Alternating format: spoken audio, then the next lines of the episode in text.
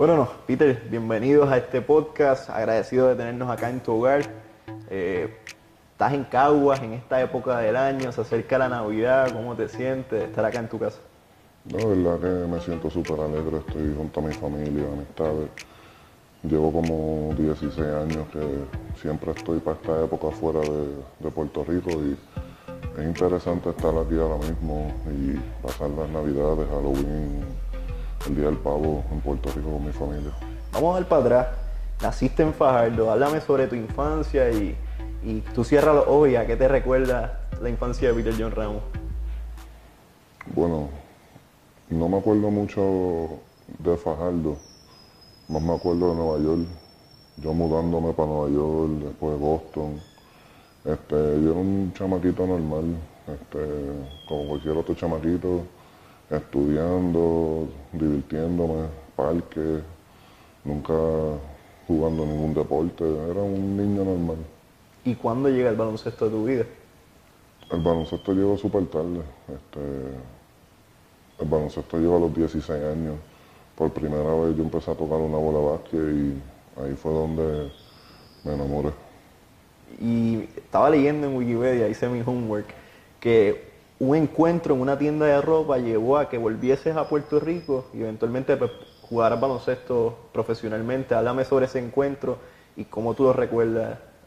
No, este, fue un día normal, estaba con mi mamá de compra y se me acercó esta persona alta que jugaba básquet antes y se impresionó por mi altura y más por mi edad. Y ahí fue donde empezó todo. Este, me trajeron a Puerto Rico, me becaron y por ahí empezó la historia Peter John. Y cuando llega esa persona a ti, eh, mucha gente que te conoce dice que tú eres una persona bien familiar, volver a Puerto Rico, dejar atrás posiblemente muchas amistades, muchas familiares, asumo que fue un proceso fuerte. Sí, este, fue fuerte al, al principio, pero poco a poco mis amistades y familia se acostumbraron. Hasta el día de hoy yo sigo viajando a Nueva York todos los años a visitarlos y estoy allá una semana, dos semanas, comparto con ellos y después viro para atrás. Llegaste a Cagua, formaste parte de lo que posiblemente ha sido el mejor equipo en el baloncesto escolar en Puerto Rico, en el Colegio Bautista de Cagua, en donde lograron dos campeonatos en el torneo McDonald's. Entre los prospectazos que estaban contigo, Ricky Sánchez, David Huerta, Ricky Meléndez, Jonathan García, todo bajo la tutela de Leo Barril.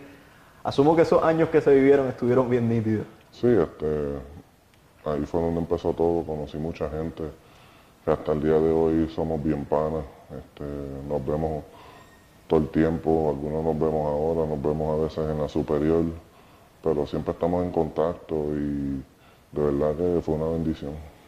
Ganar dos campeonatos en línea y de la manera en que lo lograron, cuando usted, yo, le- yo he tenido en este podcast a, a Huerta, a Ricky Sánchez, y le he hecho esta pregunta y te la quiero hacer a ti. ¿Ustedes sabían la grandeza de ese equipo en aquellos tiempos? No, al principio no. Este, al, principio éramos niños, estábamos acostumbrándonos a, al uno al otro, a pasarla bien, disfrutar, este, tripear. Y poco a poco fue que eso se puso grande y nos convertimos en familia y eso fue lo que nos hizo ganar muchos campeonatos. Con esos campeonatos llegaron otras grandes eh, cosas a sus vidas. Ricky Sánchez firma a los 14 años con los criollos, tú a los 16.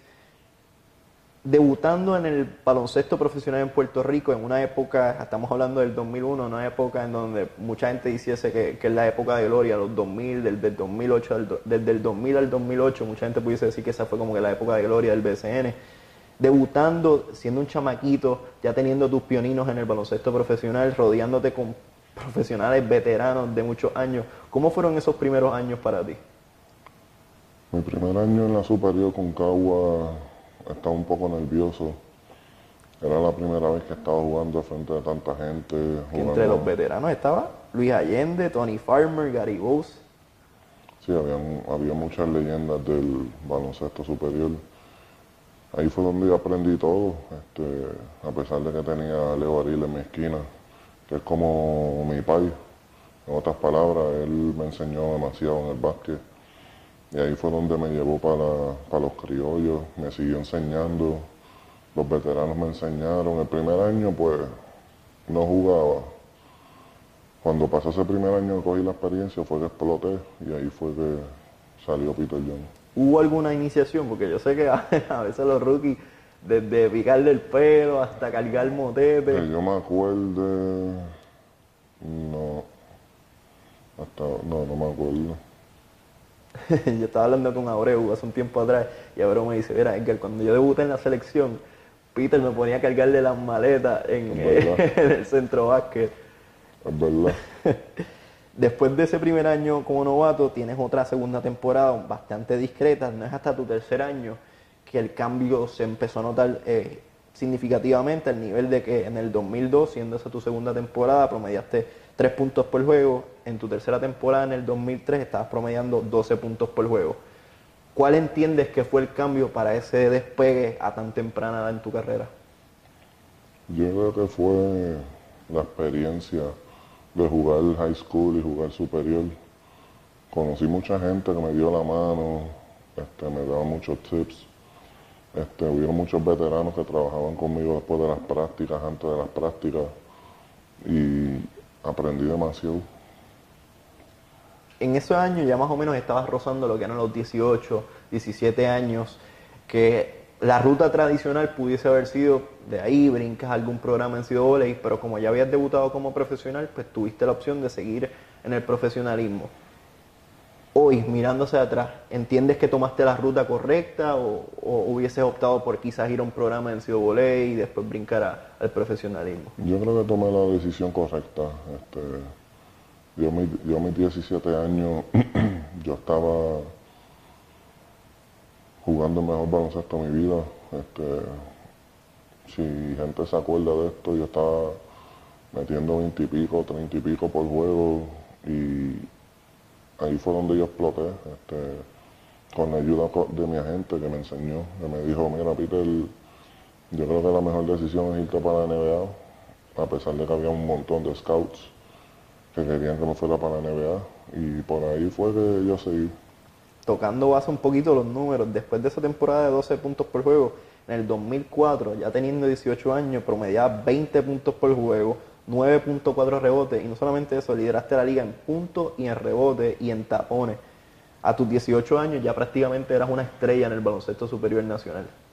Sí, este, fue algo que pasó de la nada. Este, pasaban los años y seguí creciendo y seguí aprendiendo y de verdad que fue una bendición y gracias a Dios pues hoy en día en mi carrera estoy donde estoy. Antes de brincar a lo que era NBA, ya, habías tenido, ya te habías dado un café con la selección nacional adulta, en el 2002 debutaste en unos, centro, en unos centroamericanos en El Salvador, en donde lograron medalla de plata. Tú teniendo 16 años en ese debut, este, ¿cómo fue? Porque ya, no, ya cuando tú representas la selección eh, ya es otra cosa, es el equipo mimado de Puerto Rico, el equipo que cada vez que juega la selección, pues el país completo se paraliza. Sí, fue una experiencia importante para mí. Al principio no, entendía mucho, hasta que la gente me explicó, o el equipo nacional está representando, representando a tu país. Y fue algo, de verdad que fue un orgullo para mí. Hasta el día de hoy yo sigo representando a Puerto Rico en Asia, donde sea que yo esté jugando y la verdad que fue algo que siempre voy a llevar conmigo. Antes del verano de lanzarte el draft, tuviste dos representaciones con la selección. Una de ellas fue acá en el Centro Vázquez en República Dominicana, en donde prácticamente fue el mismo equipo que representó a Puerto Rico en las Olimpiadas y formaste parte del último equipo en representar a Puerto Rico en el escenario olímpico. Entre los jugadores que estaban ahí, legendarios como Picolín, Eddie eh, otros Bobby Joe, diferentes jugadores que, que, pues, tienen un, bagaje impresionante. Tú a tus 18 años formaste parte de ese equipo que dio el palo prácticamente con Estados Unidos. ¿Qué recuerdas de ese torneo especialmente en Atenas? De verdad que eso fue, una experiencia y un recuerdo que uno se lleva a la tumba. Este, fue algo grande. Le ganamos a Estados Unidos. Nadie nunca pensó que, íbamos a ganarle a Estados Unidos con todas las estrellas que tenían.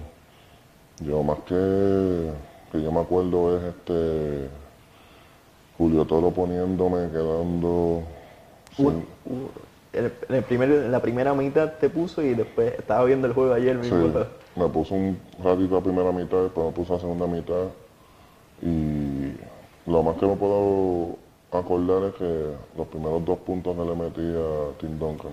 Sí, sí mismo es. Ese juego en específico, ¿te recordarás de esa preparación de cara a ese partido que prácticamente fue el partido, uno, ha sido uno de los partidos más memorables dentro de la historia del baloncesto en Puerto Rico? Sí, este, el preparativo fue importante. Fue el primer juego del torneo. Este, nosotros estábamos pompeados, nos preparamos físicamente, nos preparamos mentalmente y fue algo que en verdad todo el mundo estaba en la, en la misma página y hasta que el día que llegó decidimos hacer lo que hicimos. Le he dicho esto a varias personas que formaron parte del equipo. Si tuviesen la oportunidad de cambiar una medalla olímpica en ese torneo por esa victoria sobre Estados Unidos, ¿lo, hubiese, lo cambiaría? Yo creo que no todo el mundo le puede ganar a Estados Unidos. Y más ese equipo que ellos tenían en ese tiempo, que tenían a, Kobe, Dwayne Wade, LeBron, tenían un montón de superestrellas. Hasta ahora, pues, yo creo que esta victoria es algo que hasta el día de hoy todo el mundo está hablando de eso.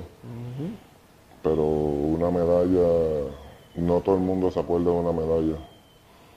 Del- de ganarle al equipo de Estados Unidos, pues todo el mundo se acuerda del- hasta el día de hoy y siguen hablando. Luego de ese torneo, eh, entras al sorteo de nuevo ingreso de la NBA. Eh, para muchos eras considerado un first round pick. Eh, ¿Te recuerdas de ese día? ¿Y dónde viste el draft? ¿O cuáles eran tus ilusiones entrando a ese sorteo? Yo, yo estaba hablando con muchos scouts de diferentes equipos. Se supone que yo fuese uno de los primeros 10. Todo el mundo me decía lo mismo. Yo me acuerdo que el draft fue en Nueva York, en Madison Square Garden. Y cuando se acabó la primera ronda, yo me acuerdo que ¿Fuiste yo, sí, Sí. Yo me acuerdo que yo me levanté y me fui. Estaba decepcionado. Eventualmente los Wizards te seleccionan en la segunda elección de, la segunda ronda, en el pick número 32. ¿Qué pasó por tu mente? Los Washington, Wiz- eh, Washington Wizards que recién acababan de acabar con la era de Jordan. Jordan, Jordan había tirado sus últimos años allá, un equipo que tenía muchos jugadores jóvenes que venían en despuntes, entre ellos Gilbert Arenas, Larry Hughes, Antoine Jamison. ¿Qué pasó por tu mente en esos momentos? ¿Recordarás? En ese momento, pues, yo me acuerdo que cuando se acabó la primera ronda, yo me fui para el cuarto, para el hotel. Y como media hora después recibí esta llamada de que Washington me cogió. Después me llamó el dueño. Estuvimos hablando un tiempo y ahí fue donde yo más me tranquilicé y entonces ahí fue donde empezó mi carrera en NBA. Recién habías comenzado a jugar baloncesto prácticamente tres años atrás, hoy eras un jugador de NBA. ¿Cuán difícil es aceptar esa realidad? ¿O cuán fácil es aceptar esa realidad? No, al principio no era tan fácil. El baloncesto es totalmente diferente en la NBA. Muchísimo más fanáticos, se trabaja el triple. Este, conocen mucha gente nueva. Pero poco a poco me acoplé, los jugadores me llevaron con ellos a todos lados, me enseñaron. Y en verdad, poco a poco pues me acoplé y me acostumbré a Washington. Ser novato en el BSN y ser un novato en la NBA, ¿cuán diferente es? ¿Te iniciaron acá o, o- o fue No, bastante similar? En la NBA, el veterano mío fue Antoine Jameson. Ah, ¿verdad? Fue el que me, en mi primer año, fue el que me hizo cargarle los bultos, este, traerle desayuno, traer dona de Krispy Kreme. Siempre era algo diferente, nunca me trató como que diferente así como soy rookie. O sea, él siempre me, me trataba bien. Jugaste seis juegos en esa temporada. Hubo una anécdota que estaba leyendo con Shaquille O'Neal. ¿Me podrás hablar un poquito sobre ella? Del juego. De juego. Yo me acuerdo de, de que estábamos jugando en Miami, él estaba con Miami, y estábamos perdiendo y el coach me tiró a jugar. Este, fueron mis primeros seis puntos en la NBA Yo me acuerdo que uno de esos dos puntos, Gilbert tiró un triple, la bola rebotó bien alta y yo salí desde el tiro libre y le brinqué por encima y se la donqué. Shaquille O'Neal, que me imagino que eso fue un momento de que tú dices, ya, ok, estoy en la NBA, este, lo logré. Después que pasó eso, él, él jaló a Samaki Walker, que estaba conmigo en Washington, y le dijo, este chamaco tiene talento. El próximo año, eh, los Wizards con la opción de seguir desarrollándote, te llevan a su equipo afiliado y en ese año los números que pusiste en la Liga de Desarrollo fueron gigantes. Eh, ¿Cuán complejo? Porque hoy en día el NBA G League que conocemos ahora no se parece mucho al NBA D League de antes.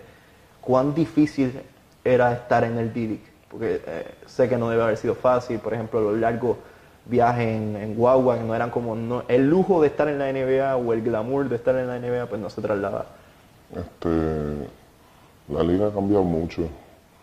La mayoría de los jugadores son porque el mismo equipo son los que los mandan al D-League.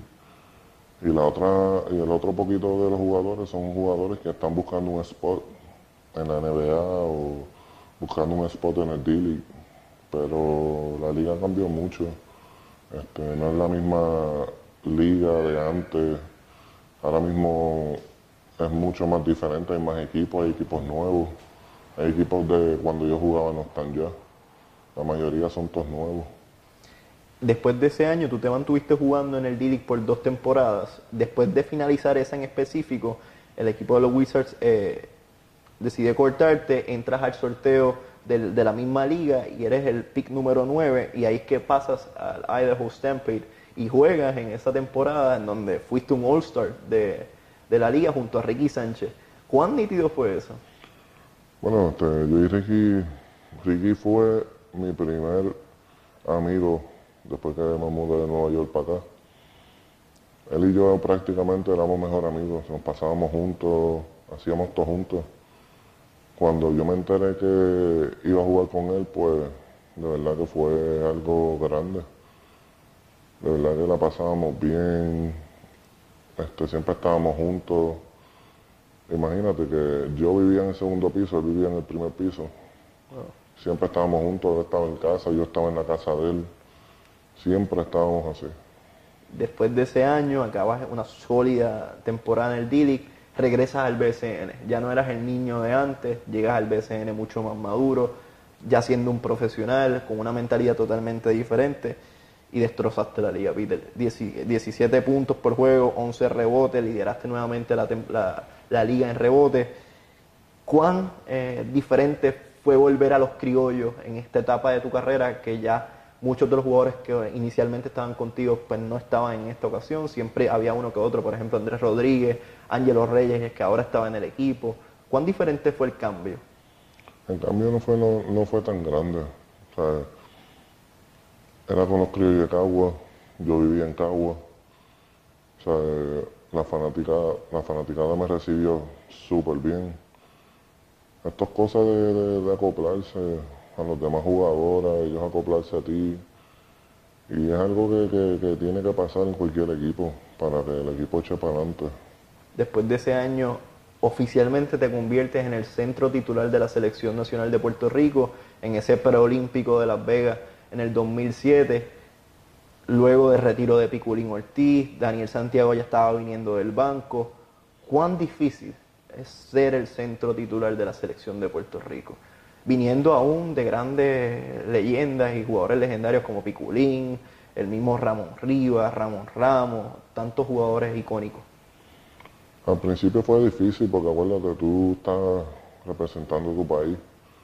No es lo mismo estar en la selección juvenil que en la selección grande. Pero como dije, de verdad que fue un orgullo de verdad que hasta el día de hoy siempre voy a ser agradecido porque eso también me abrió muchas puertas a mí afuera. Pero además de eso, pues fue algo, fue, fue algo que me marcó para siempre. Representé a mi país, representé mi país muchos años y, y hasta el día de hoy lo sigo diciendo. Después de eso, brincas a ACB, que es la segunda mejor liga del mundo, jugaste con el alta gestión de Fuenlabrada, jugaste dos temporadas. ¿Cómo, ¿Cómo te fue por allá? Tuviste buenos números, eras el centro titular del equipo. ¿Cómo, cómo fue esa experiencia en, en Europa, siendo esa tu primera, brincando el charco? Era un país donde tú, donde hablan español, es casi español. Me sentí súper cómodo, los jugadores, todo el mundo me trató súper. Fue mi primer año jugando como refuerzo. Fue una experiencia y el país hermoso.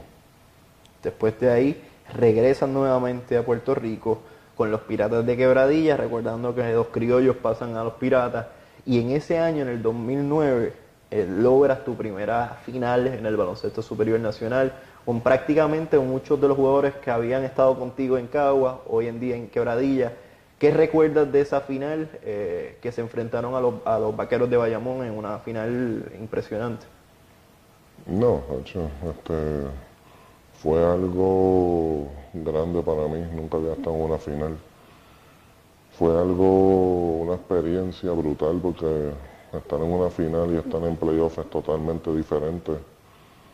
Ahora mismo pues tú estás en una final y la, tienes toda la presión encima, los fanáticos, familia, las canchas llenas hasta arriba. Fue algo que a pesar de que no gane el campeonato, es algo que uno sigue aprendiendo y sigue creciendo como baloncelista.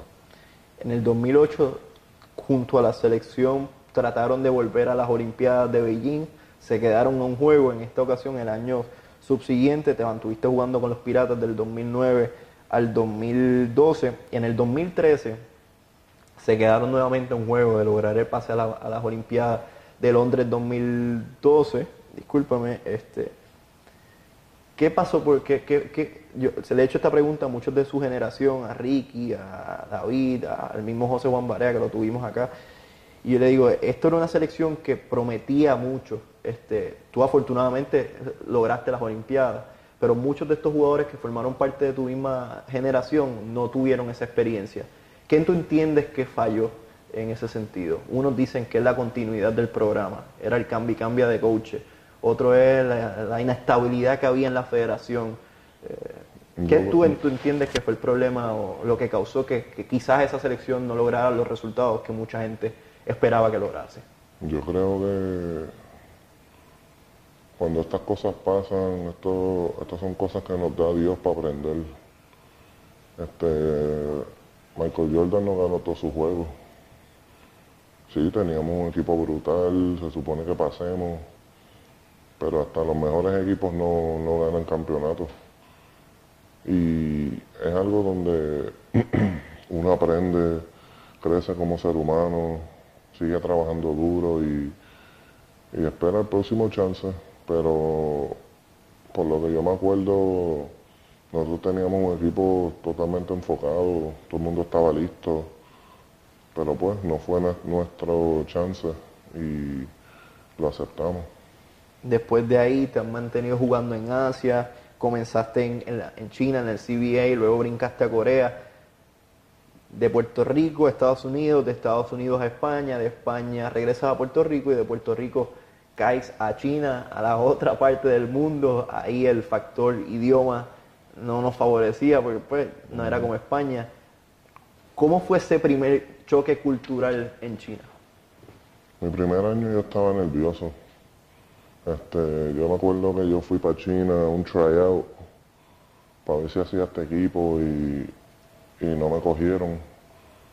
Después de eso volé para atrás para Puerto Rico y yo me acuerdo como un par de días después me llamó este Ronnie White Ajá, el que jugó con, con Carolina creo que fue. con Arecibo También. y, y me llamó, mira, te necesitamos, te queremos acá. Después de eso, cuando pasó eso, yo me sentí súper tranquilo, feliz, porque estaba con una persona que yo conozco.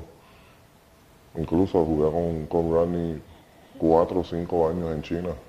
O sea, hubieron un par de años que jugamos juntos y me enseñó demasiado. Más o menos para esa época, este, también hubo un- algo que ocurrió en tu carrera, que fue que, que en el 2013 te sacaron del programa nacional y yo recuerdo, yo, yo soy chamaquito, yo soy un fiebre del básquet y mucha gente decía, ¿qué está pasando aquí? ¿Cómo Peter no está? Me imagino que fue una decisión que, que, que te dolió, que, que fue fuerte, asumo yo. Sí, al principio fue fuerte, pero a veces Dios hace cosas que, que es por el bien de uno, a veces Dios tiene un plan mejor para uno. Ah. Y yo pues, como yo hablo mucho con Dios, yo lo acepté y seguí mi carrera afuera. Después de ahí brincas a los capitanes, en los capitanes estás un año, pasas en un cambio de Renaldo Balman por Peter John Ramos a los Brujos de Guayama y en Guayama tuviste una de tus mejores temporadas en el BSN en donde quedaste jugador más valioso de la liga con unos promedios espectaculares de 23 puntos por juego, 12 rebotes. ¿Qué significó esa temporada para ti, siendo tú el, el logrando el galardón de jugador más valioso? Yo creo que esa temporada fue algo que medio importante para mí, es algo que yo tenía en, mi- en mis metas, el MVP de la Liga Superior. Y fue algo que hasta el día de hoy jamás me voy a olvidar. Incluso hubo un año en Quebradilla, cuando estaba en Quebradilla, que yo estaba peleando por la posición de MVP con Cristian Dalmau. Cristian, que en ese 2009, 2010 estaba... Y los dos estábamos ahí al- a los puños y, y le dieron el MVP a él. Y eso fue lo que me hizo luchar más por ese MVP. Y me imagino que tuvo que haber sido nítido, más aún cuando estaban ocurriendo estas cosas con la selección. Eh, habías tenido una temporada no tan buena con los capitanes de Arecibo, sin embargo llegar acá y reivindicarte y decirle al- a Puerto Rico completo, demostrarle lo que tú eres capaz de hacer, yo creo que tuvo que haber sido como que, co- como que contra. Qué bueno, qué bueno es, es- es demostrarle esto al público. Sí, este, Eso es como un te lo dije, eh, prácticamente. sí, este, yo soy una persona que a la edad que yo tengo ahora mismo, yo a mis 16 años, yo creo que ya yo lo he hecho todo en mi carrera. Este, yo he demostrado mucho ya, he representado a Puerto Rico, juvenil, este, superior, la selección grande, he jugado en Asia muchos años ya. En Asia me aman, me tratan como un rey. Este, incluso aquí, en- hasta aquí en Cagua, yo tengo una estatua mía. Y ¿En qué parte? En el pueblo. Ah, contra, nítido. Y en verdad que hay gente que van a hablar, hay gente que te van a apoyar, que son fanáticos. Y es como yo digo, yo, yo no le hago caso a nada de eso. Este, yo sigo haciendo mi trabajo hasta el día de hoy, lo he hecho todo. Mi resumen habla por sí solo. Hay gente en el, mundo que van a criticar, hay gente que te van a apoyar. Es cosa de acostumbrarse y ya yo estoy acostumbrado y yo ignoro. En el 2016 con los Vaqueros de Bayamón logran nuevamente una serie final en el baloncesto superior nacional, ya mucho más maduro, no el Peter del 2009 en donde cayó en esa serie. ¿Cómo asimilabas esa, ese escenario y, eventualmente cómo digeriste el resultado? Lo, dirigí- lo, lo cogí bien. Este, yo, yo soy una persona que cuando pisa la cancha, yo sé que todo el mundo sabe esto, yo me convierto en otra persona serio, yo no me río con nadie. De ahí fue que sacaron el nombre de la bestia. ¿sabes? Porque la bestia solamente sale en la cancha, pero fuera de la cancha yo soy otra persona. Este, y es algo que, que desde que me pusieron ese nombre, es algo que me hizo a mí también y me ha hecho crecer demasiado. Después de ahí llega otra vez el llamado patrio, formas parte de la selección nacional de Puerto Rico en ese repechaje olímpico en Belgrado, Serbia. ¿Cómo se sintió volver nuevamente a vestir las franelas de la selección y más aún en prácticamente la despedida de una generación? Carlos Arroyo despidiéndose, eh, que sé que tienes una muy buena relación con él, de igual forma parte del núcleo que, que- con el cual tú jugabas en la, en la- en la selección nacional juvenil, tiene que haber sido nítido. No, fue súper nítido. Este, Yo hasta el día de hoy yo nunca me he negado a representar a mi país. Este, a pesar de que yo estoy jugando afuera en Asia, jugando donde sea y no tengo la camisa de Puerto Rico, yo como quiera sigo representando a Puerto Rico alrededor del mundo. Yo llevo ya 18 años jugando afuera y yo creo que es un honor ponerse en la camisa de Puerto Rico o representar tu país en Asia, donde tú estás jugando como refuerzo, cuando la gente te pregunta dónde tú eres, yo soy de Puerto Rico. Eso es representar, representar a tu país. Después de ahí te han mantenido en los últimos dos temporadas, aunque en el 2017 pues no tuviste mucha acción en el BCN, solamente ocho juegos. En el 2018 tú jugaste toda la temporada siendo los Leones de Ponce tu nuevo equipo y desde entonces te han mantenido junto a los Leones y hemos visto un Peter Young disfrutándose el baloncesto, disfrutándose el estar en, ese equipo. Háblame sobre qué significan los Leones de Ponce para ti. No, este, Ponce es mi segunda casa.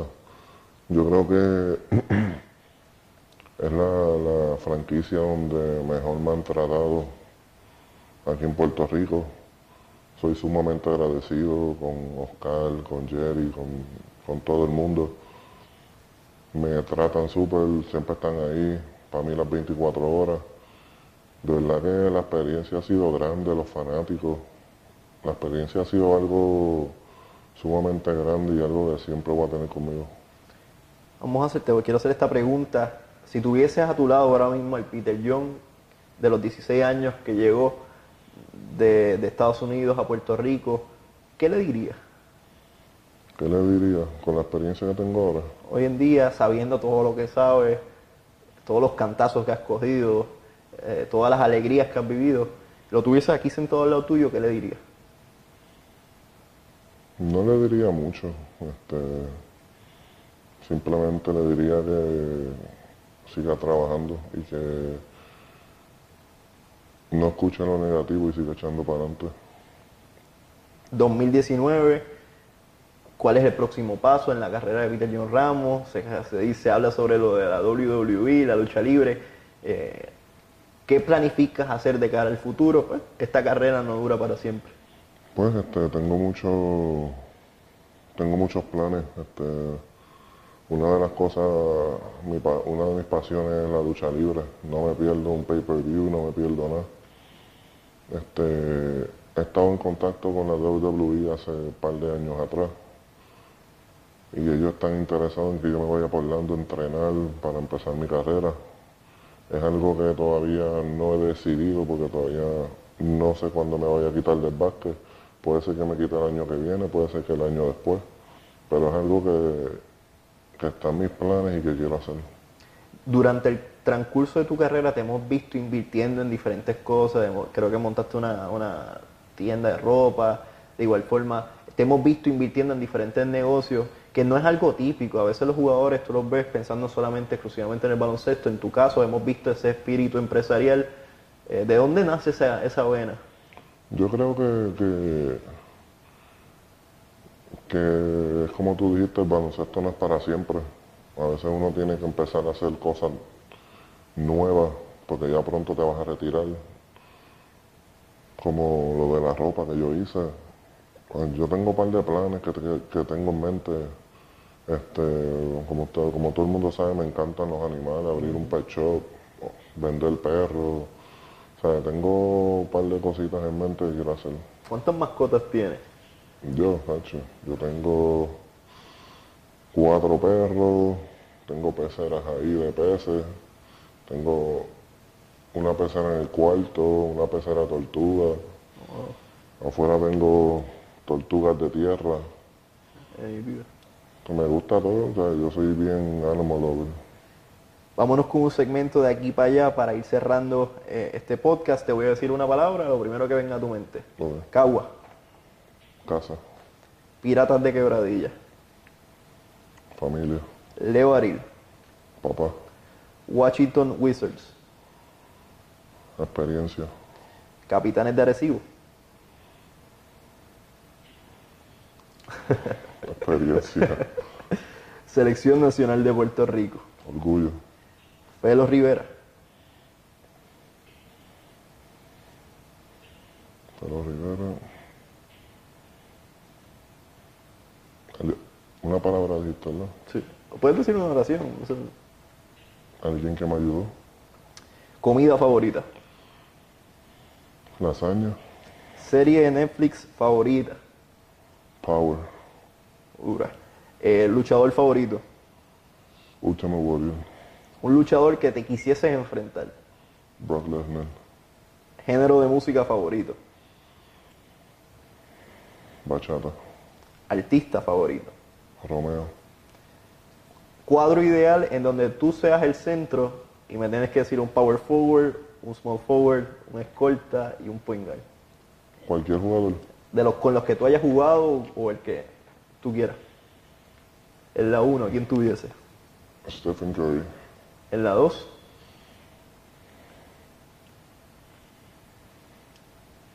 James Harden. diablo. Y en la 3, LeBron. y en la 4,